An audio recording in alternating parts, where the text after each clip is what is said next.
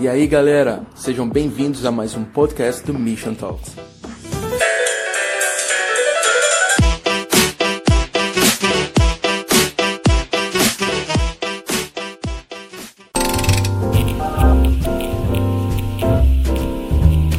Fala galera do Mission Talks, começando aqui mais um episódio e um episódio com um convidado muito, muito especial.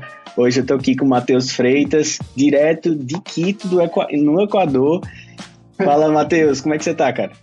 Bem, obrigado pela oportunidade, Dani, de verdade, estou muito feliz aqui com vocês. Estou muito empolgado pro que Deus pro que Deus quer fazer hoje. Tenho certeza que Deus vai falar o seu coração que está escutando aqui a gente hoje. Obrigado pela oportunidade, acho que vai ser incrível. Amém, amém. Cara, vamos lá, vamos falar um pouquinho sobre você. É, eu queria que você falasse um pouco sobre quem é Matheus. Cara, de onde é que você veio? O que, que você fez uh, até chegar aqui hoje? O que, que você faz hoje? Conta um pouquinho da sua história pra gente. Muita, muitas pessoas aqui no Equador, já, já falei pro Dani, mas talvez saiam umas palavras em espanhol aqui, já levo, já tô quase dois anos e meio aqui no Equador, então algumas palavras com certeza vai dar aquela misturada, aquele portunhol vai sair, mas não sim, se preocupe. O Matheus é um jovem de 20 anos, apaixonado por Jesus, que tem contato com. Eu sou parte do movimento Dunamis aí uhum. no Brasil, também sou parte da Zion Church, minha igreja local. Fazem dois anos eu estava no Brasil, eu tinha acabado de terminar o Dunamis Tracks, que é uma das escolas de, de liderança do Dunamis. Sim, sim. Eu tive a oportunidade de fazer o meu estágio com o meu pastor, meu pai espiritual, Theo Hayashi. Legal. E basicamente um dia ele virou para mim e falou assim: Matheus, o que, que você acha de ir pro Equador e o que, que você acha de tipo ir para lá do nada para poder servir na Zion lá de Quito? E eu nunca tinha pensado no Equador, nunca tinha pensado em Latino, América Latina, nunca tinha pensado que eu ia aprender espanhol. Mas no mesmo momento que ele me falou isso, o Espírito Santo falou no meu coração, você tem que ir. Amém. E aí eu falei, nesse mesmo momento, eu vou. E eu nem tinha, tipo, pensado direito, Sim. foi só uma confissão do Espírito Santo. E desde então eu cheguei aqui no Equador, comecei a servir na igreja, principalmente na parte de redes sociais. Legal. E nesse tempo eu comecei a ter bastante contato com jovens. E hoje eu tenho a oportunidade de estar liderando, a honra de estar liderando o Vox, que é o Ministério de Jovens. Uhum. Da Zion Quito, de todas as Zions, mas eu estou liderando aqui da Zion Quito. E também estando agora o Rise, que é o Ministério de Adolescentes aqui. Eu adoro trabalhar com essa geração e tem sido uma oportunidade incrível para mim, mas eu acho que um resumo super rápido de quem é o Matheus, esse é o Matheus. Amém, amém, cara. E você nasceu aonde mesmo? Eu sou brasileiro, eu nasci em São Paulo. Sim. Tá vendo meu português? Da família de Portugal, mas eu, eu nasci no Brasil. Sim. Minha, minha mãe é do Brasil. Eu nasci em São Paulo e cresci em São Paulo e depois, quando eu tinha 18 anos, eu comecei a ser missionário em tempo integral. Sim, sim. Cara, que legal. E assim, uh, você estava falando um pouco sobre sua história e falando também que você é, faz parte do movimento Dunamis e que o Theo ele é o seu pai espiritual, o quanto você aprendeu não só no movimento Dunamis, mas com ele também.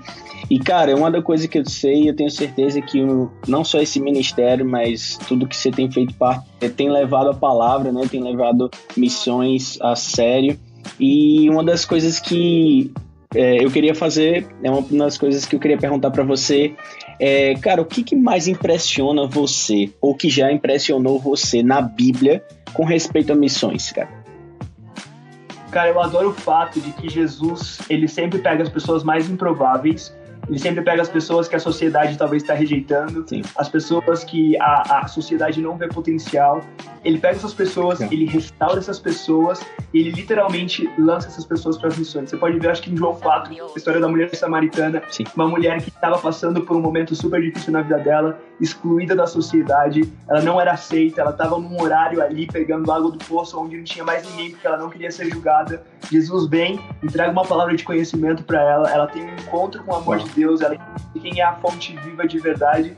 E depois disso o que acontece é que Jesus não só restaura ela, mas manda ela como a primeira missionária da cidade dela, uma mulher, uma mulher adúltera, uma mulher que não tinha probabilidade nenhuma de estar fazendo isso e ela é enviada pelo Senhor para poder chegar aí você pode ver os discípulos também. E, e, a questão é que a gente olha muitas vezes e a gente começa a, a colocar essa questão de missões, essa questão, ah, eu tenho que ser um missionário, vou para as nações, num nível muito, ah, eu tenho que ser um grande homem de Deus, já tenho que ser mais velho, tenho que fazer não sei o quê. Mas se você olha biblicamente, é Jesus pegava mais jovens, as pessoas menos prováveis e mandava essas pessoas. Quando Jesus estava falando para os discípulos aí em Marcos 16, em Mateus 28, sobre a grande comissão, ele não estava falando só para pessoas que já estavam 100% preparadas. Estava falando para pessoas que eram jovens também, que estavam com o coração queimando por, por fazer a obra de Deus. Então, eu, eu adoro essa ideia de que Jesus ele não pega as pessoas que o homem vê potencial, mas que ele vê potencial. Legal. E eu acho que, tipo, talvez você tá escutando a gente hoje e você tá nessa posição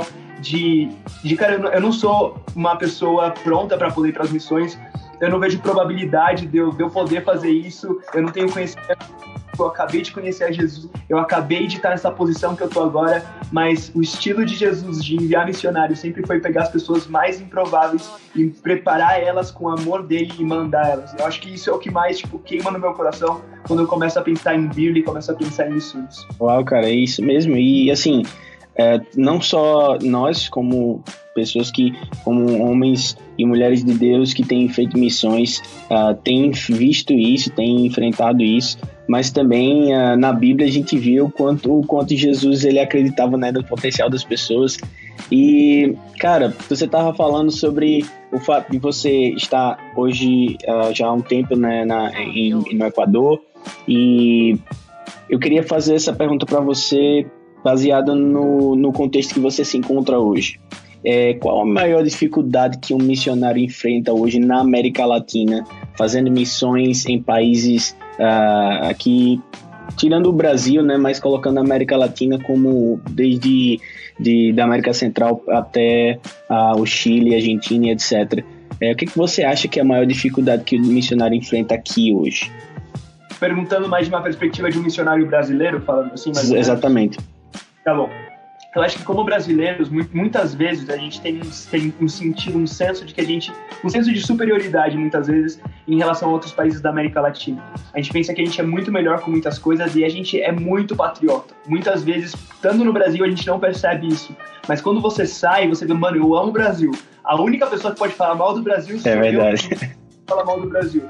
Então acho que isso é uma das coisas, a primeira coisa que eu poderia falar é a questão de que a gente muitas vezes se coloca numa posição superior. Eu acho que isso é algo negativo. A gente precisa chegar nesse lugar, no país que Deus está te levando, com um coração aberto para poder abraçar e estar tá humilde nesse sentido. Eu acho que isso é muito importante, servindo, não pensando, tipo, olha o que Deus está fazendo no Brasil, olha o que está acontecendo no Brasil. Eu vou chegar aí, vou ser um homem de Deus e vou me ter como referência. E não, tipo, cara, você quer ter autoridade no lugar, chega servindo. Eu acho que esse é o primeiro ponto. Segundo ponto, a gente pode ver isso no Brasil também, se você é missionário, está escutando a gente, tenho certeza que você já passou por isso, de ter uma pessoa que se comprometeu com você de ser o seu mantenedor, e aí no terceiro mês essa pessoa já nem responde as suas mensagens, você não sabe o que está acontecendo. Eu acho que isso é um ponto também que é importante falar. Existe uma cultura latina que é muito diferente de uma cultura europeia e uma cultura americana, onde as pessoas são muito fiéis com as palavras delas. Fala, eu vou te ajudar mensualmente com isso, e elas vão lá e te apoiam com isso, e elas são fiéis com isso. Verdade. Então é um ponto que não é uma cultura só brasileira, mas uma cultura latina também. Você consegue ver um padrão em muitos países da América Latina, onde, tipo, cara, é isso e pronto. Eu acho que outra coisa também é a questão do espanhol. O brasileiro não valoriza o espanhol a gente, muitas vezes a gente fala, não, eu quero aprender inglês. Beleza, eu acho que é muito importante aprender inglês. Mas a gente entra na questão, acho que a gente pode até falar depois um pouco, aprofundar mais nessa parte do espanhol, mas a questão de não valorizar também o idioma, o espanhol, é uma coisa que, tipo, cara, você fala português, você não fala espanhol. Português e espanhol é bem diferente. Sim. E muitas vezes a gente pensa que é a mesma coisa, que, tipo, não, eu me viro e tudo mais. E isso mostra muito uma raiz no nosso coração que a gente não está valorizando o idioma e a língua do país. Então, acho que isso é um ponto muito importante também. E eu acho que, é, cara, eu acho que num contexto geral é isso. As culturas latinas, elas são muito parecidas em algumas coisas, mas muito diferentes também. Como os países da América Central, descendo até Chile lá embaixo, você vai vendo todos os países, você começa a ver que, tipo, por falar espanhol, existe um padrão que é normal você ver de cultura, porque você posta um vídeo, se eu posto um vídeo em, em espanhol, por exemplo, no meu Instagram, eu vejo pessoas da Argentina vendo, vejo pessoas da Bolívia vendo, do Chile vendo, porque é espanhol e é muito, tipo, abrange muita coisa. Sim. Mas ao mesmo tempo, mesmo tendo essa, essa cultura muito geral para todos os países, existe uma cultura muito específica em cada um dos países. E o fato de você chegar nesse país e pensar, tipo assim, peraí, não é, não é a mesma coisa, tá ligado? Existe algo especial nesse país. Deus está fazendo algo especial nesse país. E não é a mesma coisa que está acontecendo no Chile, uhum. não é a mesma coisa que está acontecendo na Argentina. Eu acho que esses são os pontos Sim. muito práticos assim, que, que a gente pode ver como alguns problemas, mas glória a Deus, eu acho que são países muito receptivos também, países muito abertos a estrangeiros. A gente pode ver isso como padrão na América Latina também. E eu acho que o Brasil ele tem muitas portas abertas para todos os países. Ah, uma coisa mais muito importante que eu acho que é um problema, e uma coisa que eu passo muitas vezes, e Deus fala muito no meu coração nesse sentido, é que, cara, olha o que está acontecendo no Brasil hoje tá ligado? Olha The Sand rolando, tipo, três estádios diferentes, o mover que Deus tá trazendo sobre o Brasil. Quando você tá no Brasil, cara, você consegue ver os jovens queimando pela presença de Deus. E muitas vezes, nessa temporada específica que a gente está passando agora, a questão de estar fora do país faz muitas vezes com que a gente olhe para o Brasil e fale: Deus, mas eu de verdade queria estar tá lá olha o que tá acontecendo, por que, que você me tirou do Brasil nesse momento? Sim. Tá ligado? Tudo bem, é, a gente tá falando sobre envio e tal, mas quando você já tá fora, você começa a ficar assim, tipo, meu Deus do céu, olha, todos os meus amigos aí, tipo, on fire, queimando por Jesus, eu queria muito estar tá lá. E Deus virou para mim e falou assim, Mateus, você precisa entender uma coisa. O que está acontecendo no Brasil não é sobre o território brasileiro, mas sobre os brasileiros. Você precisa entender que, independente de você estar tá no Brasil, o que eu estou fazendo lá, eu estou fazendo sobre a sua vida também. E o fato de que você esteja fora do seu país faz com que você seja um catalisador, faz com que você seja uma semente de avivamento, Uau. uma faísca de avivamento no país que você está. E isso foi um, um, consolo e foi uma coisa que me encorajou muito.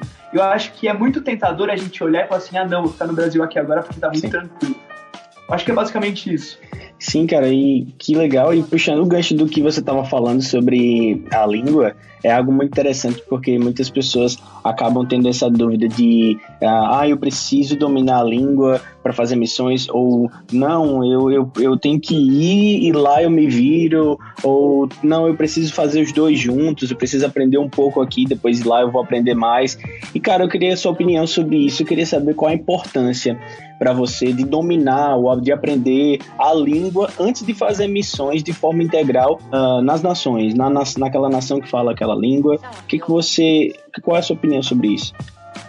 Eu acho que a primeira coisa que a gente precisa entender é que o fato de você falar a língua nativa do país que você está indo não faz só com que você consiga se comunicar, mas faz com que você consiga entender muito a cultura do lugar que você está indo. Legal. E faz com tenha muito mais espaço de conexão com as pessoas que estão nesse lugar. Quando eu cheguei aqui no Equador, eu não falava espanhol. Eu, sempre, eu falava inglês. Eu tinha acabado de voltar dos Estados Unidos, eu estava trabalhando lá. E basicamente o que aconteceu foi que meu inglês estava meio que, tipo, começando a, a meio que sair da inércia naquele momento, sabe? Então eu tava com o inglês fresco na cabeça. E o meu espanhol era, tipo, zero. Eu tinha tido algumas aulas, mas nunca tive uma aula de, tipo, ah, vou aprender espanhol. Uhum. E basicamente, tipo, quando eu recebi a notícia de vir para cá, o convite de vir para cá, eu não estava pronto. Então eu não tinha uma ideia, eu também não tinha sentido no meu coração um chamado de Deus para poder aprender espanhol. Foi uma coisa muito de última hora, foi uma surpresa de Deus para mim eu não acho que você tem que ter a língua como um limitante. Se Deus está falando para você ir para outro país hoje, Deus está falando para você ir para a Eslováquia hoje, para onde seja, para onde seja, para onde seja, não, para onde seja, é importante você ir, cara, falar sim, vai e faz o que Deus está te pedindo.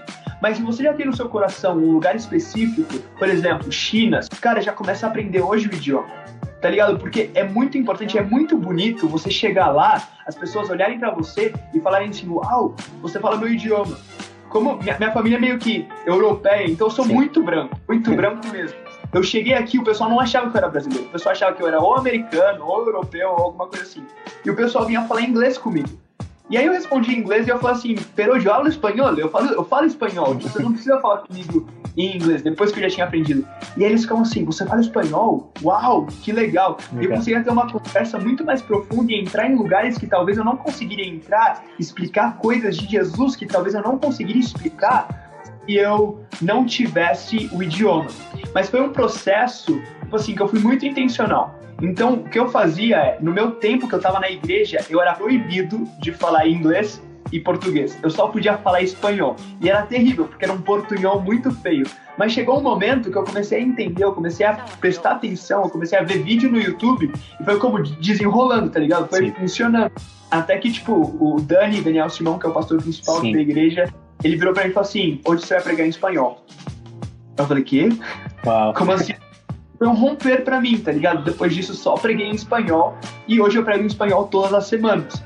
Então, foram coisas simples que foram assim me ajudando a poder pegar o idioma, mas eu acho que se eu chegasse aqui com espanhol, talvez o crescimento pessoal que eu teria e a quantidade de pessoas que eu poderia alcançar seriam muito maior. Legal. E uma coisa que entender também é que talvez você já saiba que você tem um chamado para missões. Talvez você já saiba que Deus está te chamando para poder ir para outras nações. E você não tem seu passaporte ainda.